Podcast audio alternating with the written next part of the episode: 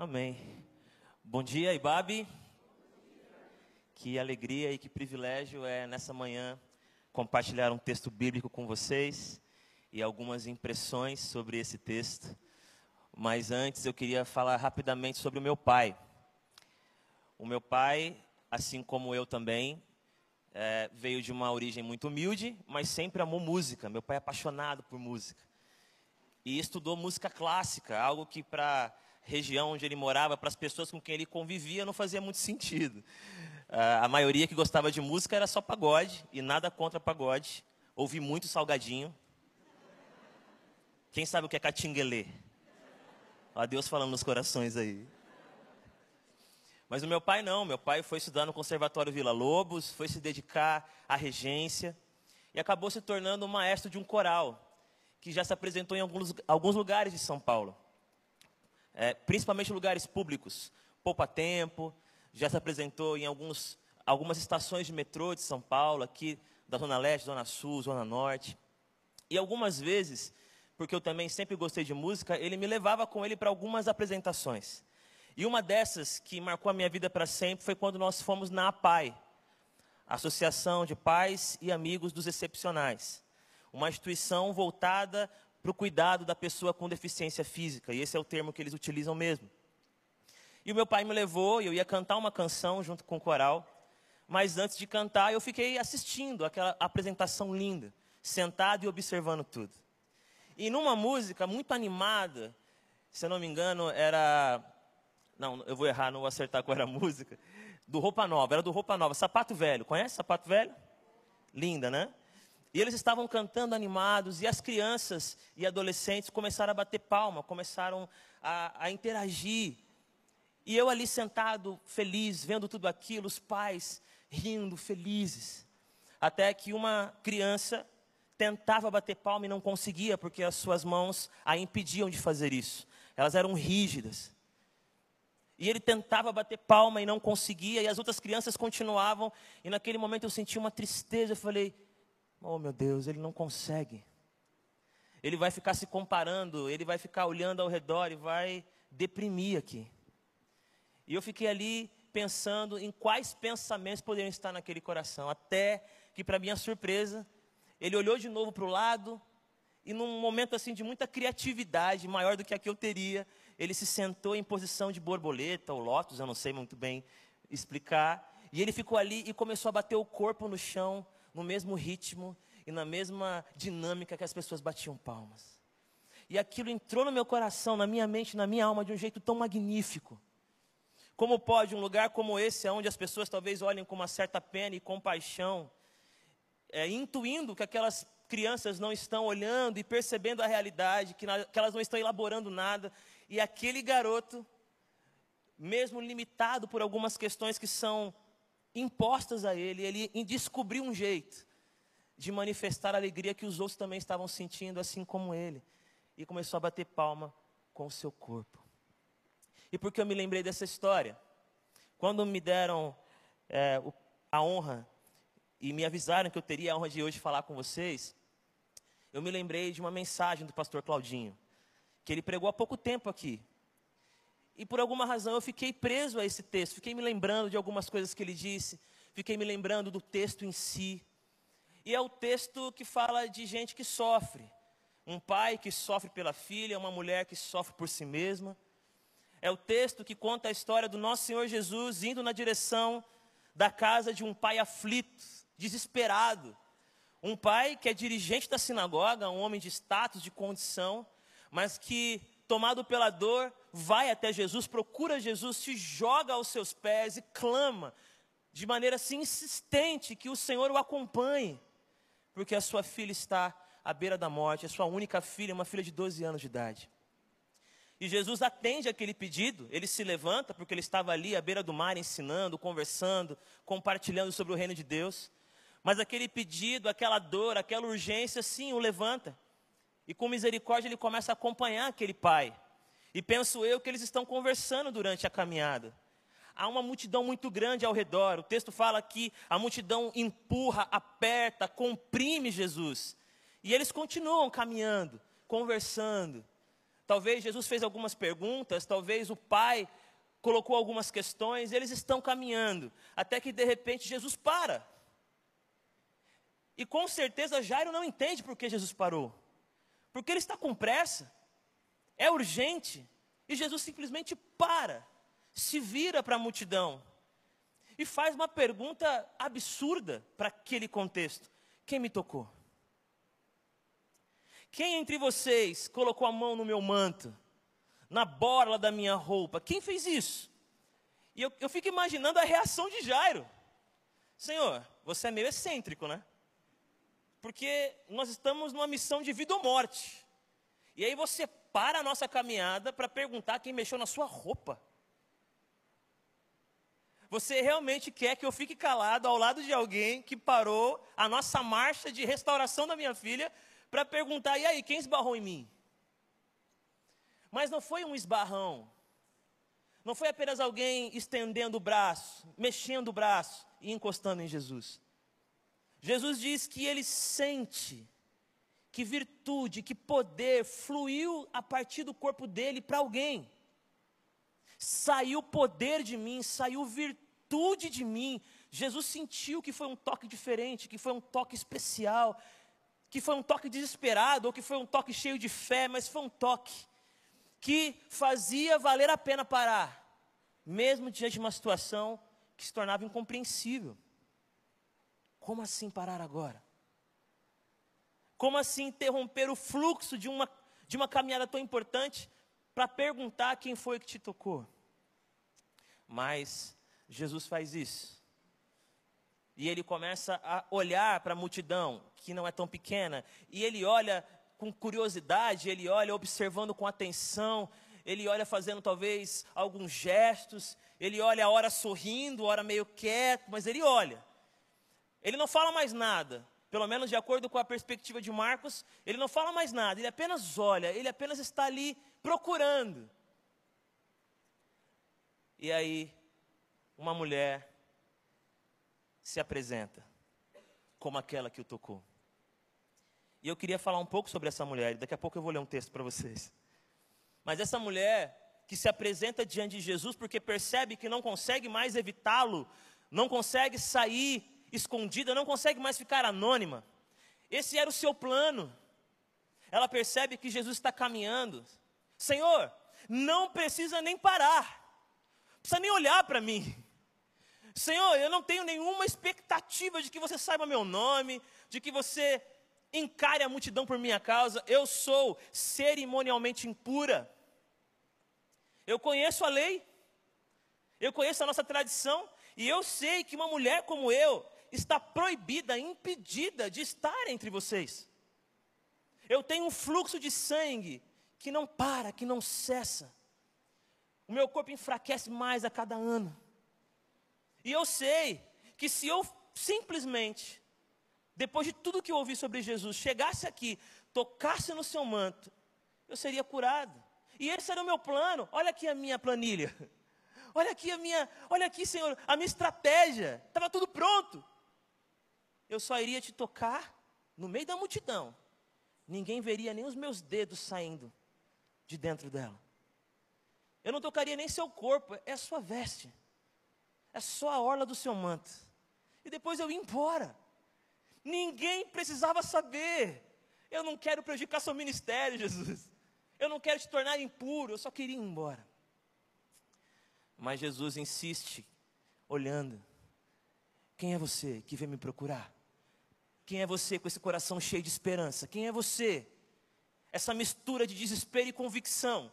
Quem é você? E ela então se apresenta e conta a sua história. E diz que há 12 anos ela vivia essa experiência difícil de uma doença crônica, que não só tinha um impacto no seu físico, mas nas suas relações e na sua vida religiosa.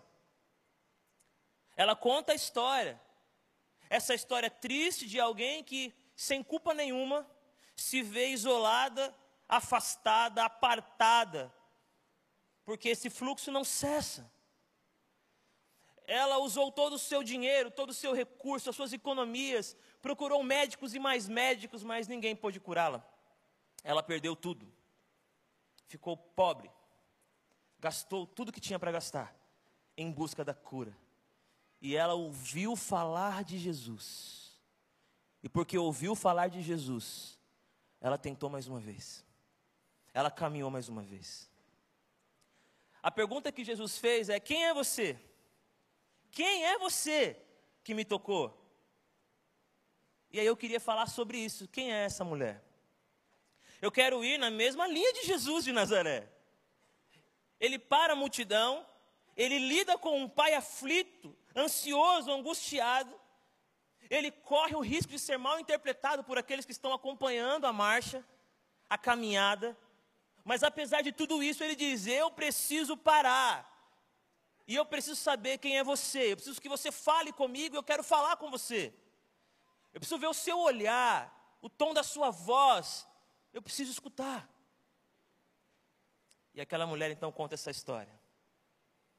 E essa história, talvez, talvez, tenha a ver com algumas pessoas que estão aqui ou em casa. Porque essa mulher é alguém que descobriu que o tempo não cura todas as coisas. Foram 12 anos. 12 anos de desencontros, 12 anos de angústia, 12 anos de medo, 12 anos de incompreensão, 12 anos procurando respostas, 12 anos fazendo perguntas e mais perguntas, 12 anos recitando as orações e não encontrando o que procurava, 12 anos percebendo cada vez mais pessoas desistindo dela, 12 anos recebendo olhares que perguntavam: será que não foi você que pecou? Doze anos de frustrações, de expectativas não alcançadas, doze anos de um longo caminho escuro e com esquinas traiçoeiras, doze anos. As pessoas que diziam, fique calma, vai passar. É, o tempo passou, mas passou como uma onda furiosa que levava tudo embora, inclusive o sorriso. Essa é uma mulher que diz assim para nós: Você quer saber quem eu sou? Eu, aqui no meio da multidão, eu sou alguém que descobriu que o tempo não cura todas as coisas, que o tempo não é Deus, que o tempo nem sempre é medicinal, que o tempo nem sempre é curativo, que nem sempre o tempo é a mão que arranca o espinho, parece que ele é o olhar que fica vendo ele se aprofundar e nada faz.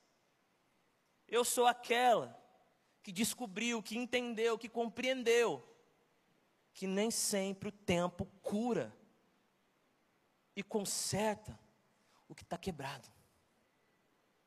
Doze anos. Há uns anos atrás eu li um livro da Johnny Tada, uma mulher que aos 17 anos de idade foi fazer mergulho, infelizmente teve um acidente, ficou tetraplégica. E ela é uma mulher de fé, uma mulher de oração, uma mulher que tem servido as pessoas. Para você ter uma ideia, isso já faz muitos anos. Hoje ela deve ter mais de 70 anos.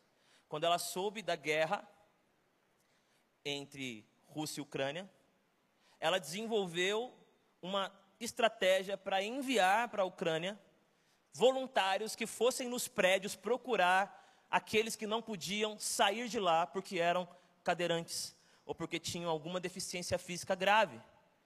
Quando ela viu a guerra, a primeira coisa que ela pensou, entre outras, foi: se eu estivesse lá, sem meu marido, sem meus amigos, eu não poderia simplesmente correr, pegar as coisas, colocar numa sacola e fugir, porque eu não consigo me mover. Será que não tem mais gente lá assim? E ela então reuniu vários voluntários, porque ela tem uma ONG que cuida de pessoas nessas situações, que é, distribui cadeiras de roda pelo mundo. E mais de 300 pessoas foram resgatadas, porque alguém se lembrou da condição que eles viviam. Mas a Johnny Tada, nesse livro que eu li, ela, ela, ela olha para um texto bíblico e ela faz um comentário que só ela poderia fazer, pelo menos do jeito que ela fez. Fazia 38 anos que ela estava sobre a cadeira de rodas. 38. Depois de muitas orações, muitas pessoas profetizando, muitas coisas acontecendo, mas ela continuava lá. E continuava servindo a Deus, continuava fiel ao Senhor. Mas eram 38 anos. O coração estava angustiado. Ela então ouviu alguém falando sobre João capítulo 5.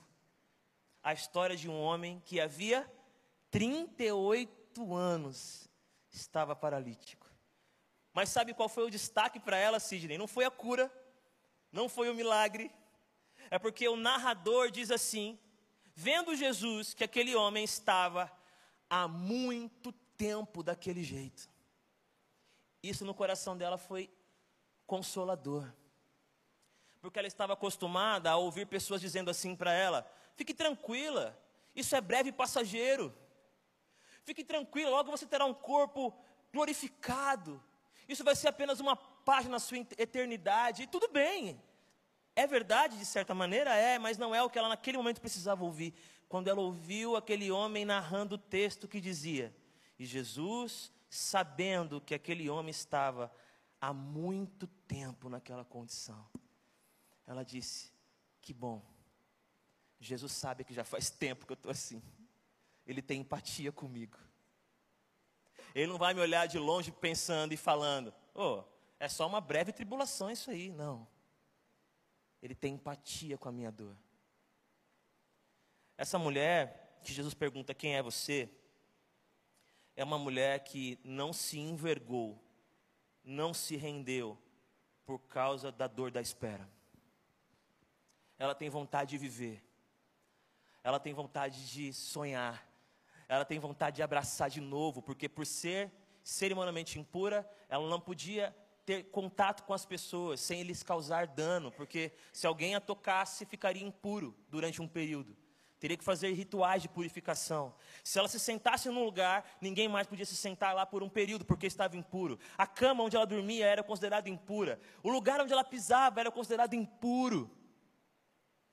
Aquela mulher não quer viver assim, ela quer ter contato, ela quer desenvolver relacionamentos, ela quer sair daquela caverna. O tempo passou, ela reconheceu que o tempo não cura tudo, mas ela continuou desejando, lutando e sonhando em viver uma vida nova. Não deixe que o tempo, que a demora, que a espera, que a convivência constante com essa dor crônica, com esse sentimento, com essa circunstância, roube de você o desejo de levantar e olhar para a vida de novo de um jeito encantador.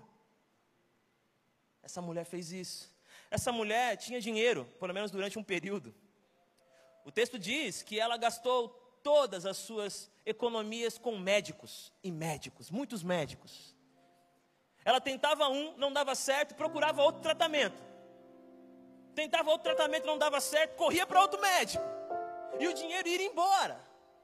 E não importa, porque eu vou usar tudo que eu tenho até conseguir parar com esse sangue. Mas o dinheiro não foi suficiente. Porque o dinheiro abre muitas portas, mas algumas não se rendem ao seu poder. Algumas não se curvam ao seu senhorio. E você pode ter o quanto você quiser, esse dinheiro não vai devolver aquele brilho nos olhos, talvez. Não vai te fazer ter o coração puro de novo. Não vai te levantar da cama para correr com a sua família, porque você não consegue mais, tomado pela culpa.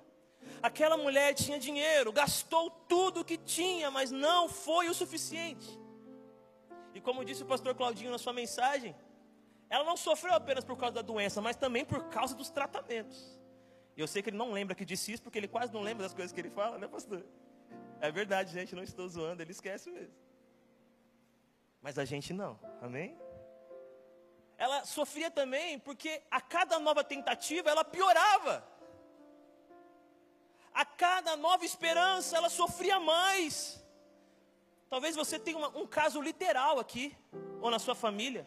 Você está indo de especialista em especialista, diagnóstico em diagnóstico, tratamento em tratamento, ela também. E ela perdeu todo o seu dinheiro. Mas essa mulher, pobre agora, sem condição financeira, não desistiu. A sua escassez não a parou. A sua pobreza não a interrompeu. Eu vou continuar tentando. Não dá para pagar os médicos, mas fiquei falando de alguém aí que cuida de graça. Jesus de Nazaré. Eu não sei Talvez você ainda acredita que a sua solução está ligada à questão financeira. Talvez a sua esperança está pautada numa virada que vai te colocar de novo em algum lugar. Talvez você fique pedindo a Deus diariamente, Senhor, coloca no meu bolso aquilo que vai aliviar meu coração. E realmente há muitas coisas que o dinheiro ajuda, muitas. Inclusive, se quiser me abençoar, eu estou aqui. Mas há portas, há relações, há sentimentos, há circunstâncias que o dinheiro nada pode. Nada pode, porque ele não é Deus. Ela também, com muito cuidado, com, muito, com muita observação, ela entendeu que a religião não a queria mais tão perto. Ela era um incômodo. Ela sentia falta de ir no templo, Nuno, e na sinagoga, para cantar os salmos, para recitar os profetas. Ela tinha saudade de encontrar as amigas para ir para a Páscoa, festa das cabanas, mas não podia. A sua condição física, social, religiosa, a afastou da fé comunitária, a afastou dos ritos, dos símbolos, não mais se sentir inspirada pela oração do ancião, não mais, não mais, porque isso acontece com a gente também. Quem é você? Ah, eu sou alguém que descobriu que o tempo não cura tudo, eu sou alguém que entendeu que o dinheiro abre portas, mas algumas não submetem a ele, e eu sou alguém que a religião percebeu que não é perfeito. Eu sou alguém que não estou conseguindo cantar como eu cantava, eu não estou conseguindo frequentar os lugares que eu frequentava, parece que algo mudou em mim. Parece que algo mudou em mim. Parece que algo se deslocou, Tiago, aqui dentro. Desencaixou. Mas essa mulher, ainda que a religião dissesse, fique longe. Ainda que a religião dissesse, você não é bem-vinda ainda que ela mesma entendesse, eu estou cerimonialmente impura. Também foi dentro dessa religião que ela ouviu falar do Messias. A mesma religião que a causava, causava-lhe angústia também lhe dava esperança. E ela então, quem é esse Messias? Como ele é? Dizem que nas suas asas a cura. Quem é esse Messias? E ela ouve falar de Jesus de Nazaré. Ela disse: Eu vou lá eu vou lá. Eu não tenho ninguém para ir por mim, eu vou lá. E ela vai, ela abre a porta, ela dá passos para fora, ela encara os olhares, ela cobre o corpo. Ela vai frágil e fraca, mas vai. E ela vê uma multidão e ela vai chegando cada vez mais perto. Ei, aqui é o ar livre. Aqui eu posso. Aqui não tem átrio. Aqui só apenas eu e os meus passos. Aqui a casa é Ele, é Jesus, e ela vai até Ele, toca Jesus. Sabe por quê, meu irmão e minha irmã? Porque ela não é apenas uma mulher e um, uma pessoa que descobriu que o tempo não cura todas as coisas. Ela não é apenas alguém que entendeu que o dinheiro abre algumas portas, mas não todas. Ela não é alguém que apenas entendeu que ser um incômodo para a religião é uma condição que não precisava determinar a sua vida ela ouviu falar de Jesus. E ao ouvir falar de Jesus, ela disse: Eu quero essa luz na minha alma, eu quero esse fogo no meu coração, eu quero esperança para os meus pés, eu quero vida para as minhas mãos. E ela vai. Então, Jesus, quem sou eu? Eu sou aquela que, por um lado, sabia que não deveria estar no meio da multidão porque a, a lei diz que eu sou indigna. Mas por outro lado, eu ouvi falar que o Senhor é maior do que a religião. E eu me arrisquei. Essa sou eu. O que você tem a me dizer? E ele diz: Filha, a sua fé a curou. Vá em paz e fique livre do seu sofrimento. Essa é a única vez nas Escrituras que Jesus chama alguém de filha. Filha. Quem é você? Você não é apenas alguém que venceu o tempo, a escassez e a incompreensão religiosa. Você é filha e você é filho de alguém que nunca desistiu de te ver perto. E ele continua aqui nessa manhã, no meio da multidão, olhando, constrangendo o seu coração e dizendo: É agora. É hora de sair do anonimato, é hora de parar de ficar no canto, é a hora de pedir, parar de pedir desculpa por ser você. É hora de experimentar a minha graça, experimentar o meu amor, experimentar o meu afeto. É hora de ver que eu reinterpreto a lei. É hora de ver que o tempo, a escassez, as incompreensões não arrancaram você das minhas mãos, porque você é minha filha e meu filho. Vai em paz. Deus abençoe vocês. Amém.